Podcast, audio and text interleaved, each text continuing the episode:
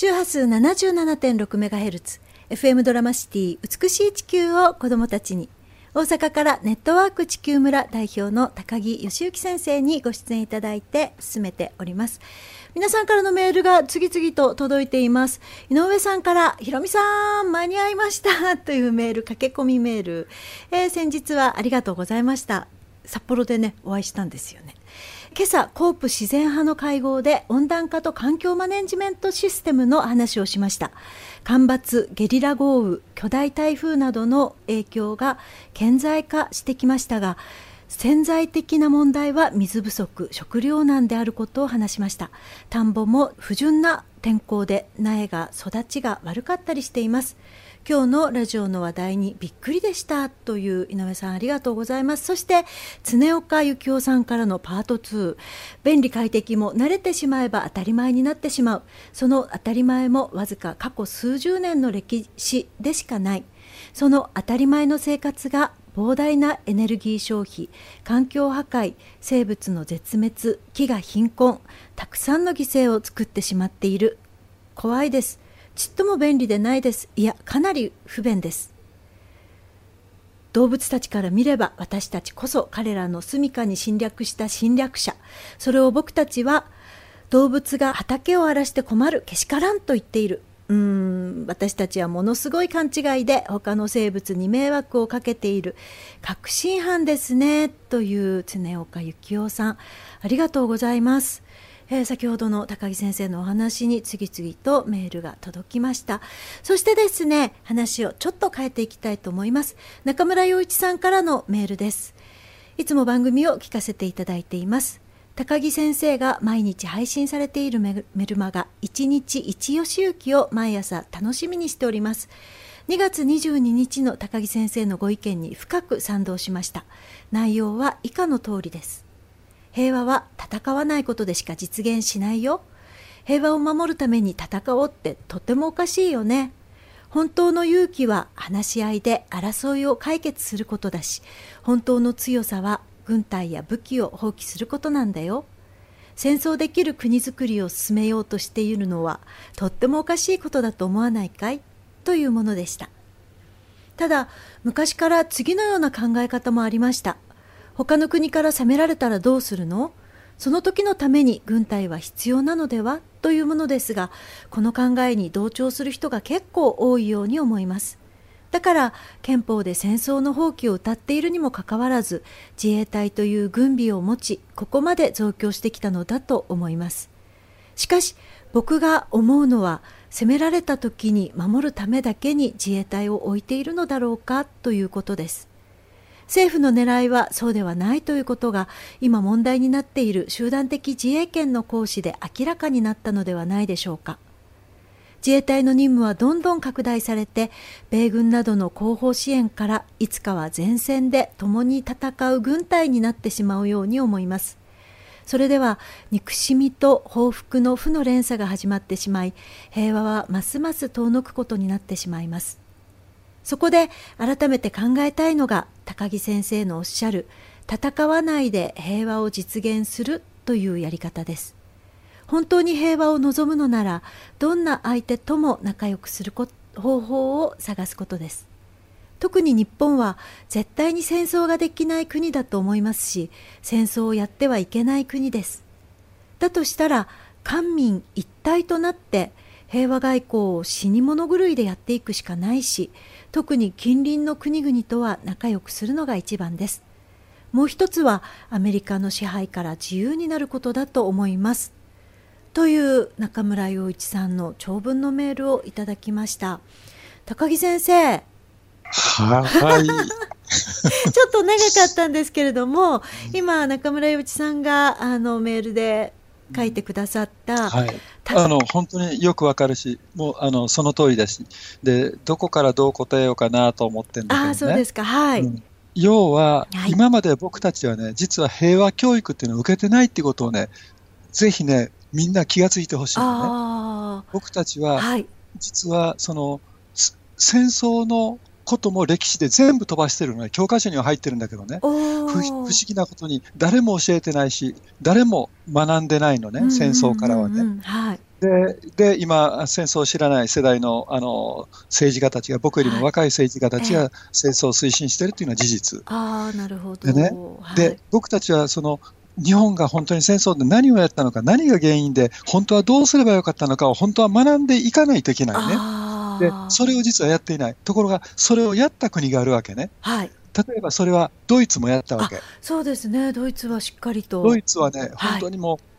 ちょっとうまく語れないぐらい、あのこの間亡くなったあのドイツの元の大統領なんかがね、はい、本当にその毎年、その戦争記念日になったら、はい、あのいかに私たちがあの世界にあの迷惑をかけたのか、いかにとんでもない間違いをしたのか、とにかくこれを心に刻んで、常にそのやっぱり謝罪とあの平和に対するこう思いをあの新たにしようっていうふうにやってるからね、だから本当にドイツはあのしっかりしてるんだけども、そしておまけにコスタリカっていう国もね、あのここで2、3度話したことあるんだけど、平和とは何だろうということをね、小学校1年生の1学期から教えるわけね。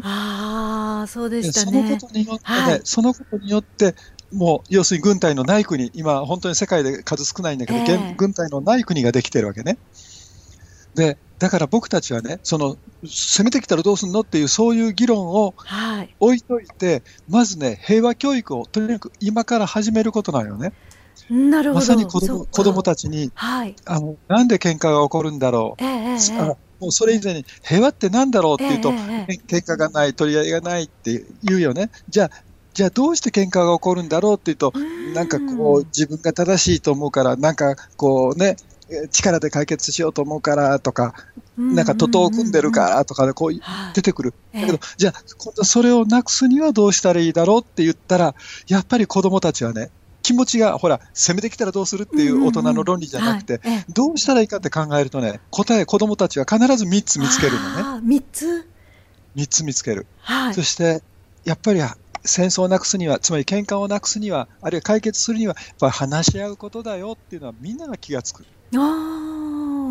そして、相手と違い、なんでこう意見が食い違ったのかっていうのを、その違いを理解するっていうことね、2つ目。はいそして3つ目は、じゃあ、じゃあ違うっていうことがあった。僕はこれが欲しい。あの子はこれが欲しいっていう、そこが違う。意見が違う。じゃあどうしたらいい？じゃあそこをやっぱり歩み寄ろうよ。じゃあ今日は僕の意見ね。その代わり明日は君の意見ね。とかね。要するに、この3つの気づきが起こるわけね。前にお伺いした平和の三原則ですね。だからこのことを多くの子どもたちが理解して、大人たちが理解して、そこでね、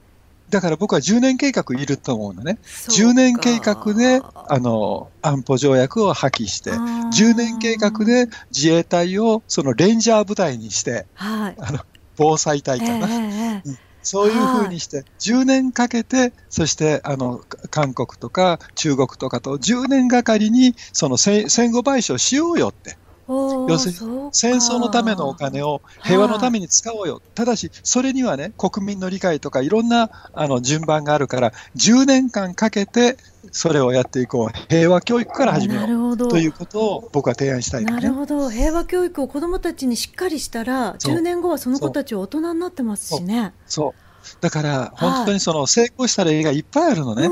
だからコスタリカもそうだし、ブータンもそうだし、本当にその、ね、ドイツだって平和教育成功してるしね。だからそれをとにかくやっていこう、やっていかずして、今みたいにね、戦争のことはもう 解決済み、そして戦争のことは教えない、で日本は侵略戦争じゃなかったとかね、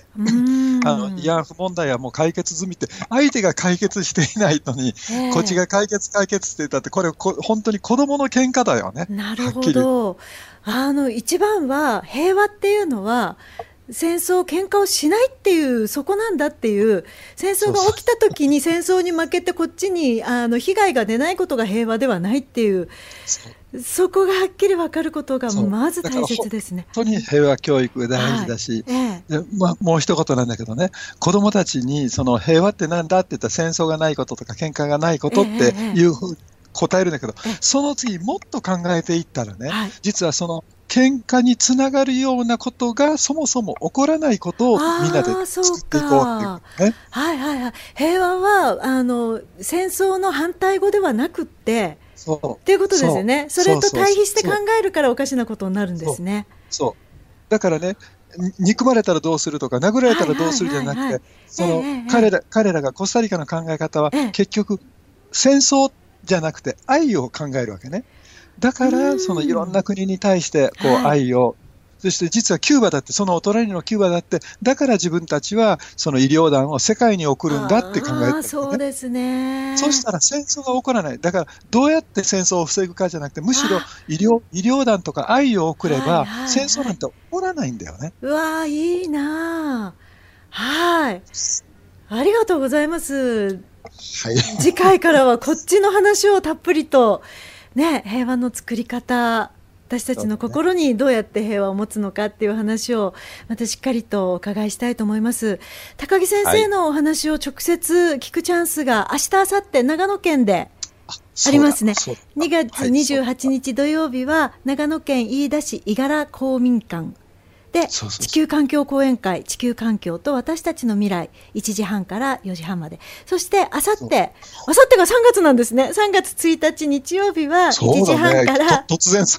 うなんです。あさって突然3月になっちゃうんですけれども3月1日は長野県下稲郡高木村福祉センターで、えー、子育て講演会。子育ては自分育ての高木先生に直接お話をあの聞けるチャンスがありますので。来て来て来て。はい。ねぜひ行ってください、えー、詳しくは地球村のホームページをご覧ください。高木先生今日もどうもありがとうございました、はい、はい、ではでは。ではでは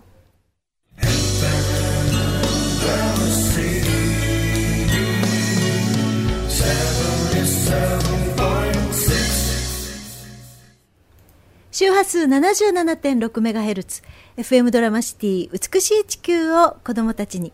皆さんからのメールお待ちしています。メールの宛先は fm776 アットマーク花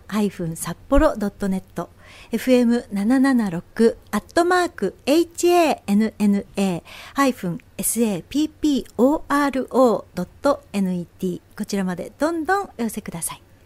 今日は最後にマーティン・ルーサー・キング牧師の言葉をご紹介します。後世に残る世界最大の悲劇は悪しき人の暴言や暴力ではなく善意の人の沈黙と無関心だ。FM ドラマシティ美しい地球を子供たちに。今週も1時間お付き合いいただきましてありがとうございます。お相手は NPO 法人花野ひろみでした。